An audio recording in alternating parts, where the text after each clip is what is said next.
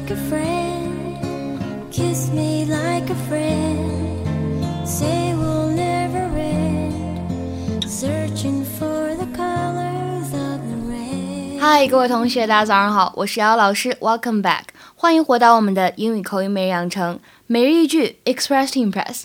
今天的话呢，我们教给大家这样一个表达：But one way or another, Luke was the center of attention on his birthday. One way or another, Luke was the center of attention on his birthday. But one way or another, Luke was the center of attention on his birthday. But one way or another, Luke was the center of attention on his birthday. 但是不管怎么样，Luke 在生日这一天呢，是大家关注的焦点，是大家关心的焦点。 One way or another, Luke was the center of attention on his birthday.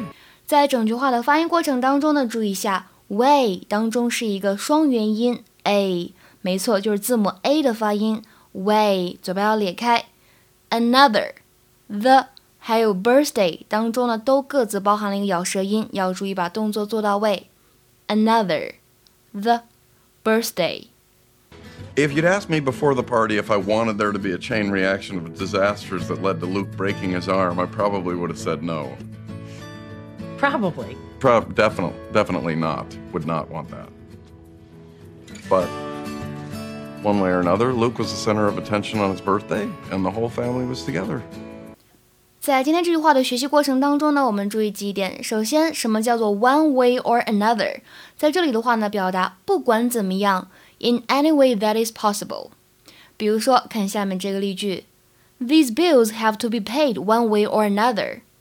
These bills have to be paid one way or another. 不管怎么样，这些账单需要被付清。 那什么叫做 the center of attention？非常好理解，表示大家关注的焦点、目光聚集之处。之前的公众号当中呢，我们还讲过抢风头的英文说法，steal somebody's thunder，抢风头。那说到这个万众瞩目呢，大家就会想到走红毯，对不对？红毯的英文说法呢叫做 red carpet。比如说，奥斯卡官方呢还设立了一个网站，梳理各种经典的红毯照片和视频。今天的话呢，请同学们尝试完成下面这个汉译英，并留言在文章的末尾。偶尔成为大家关注的焦点，这种感觉很好。OK，那么今天的分享呢就先到这里了，我们下周再会，See you。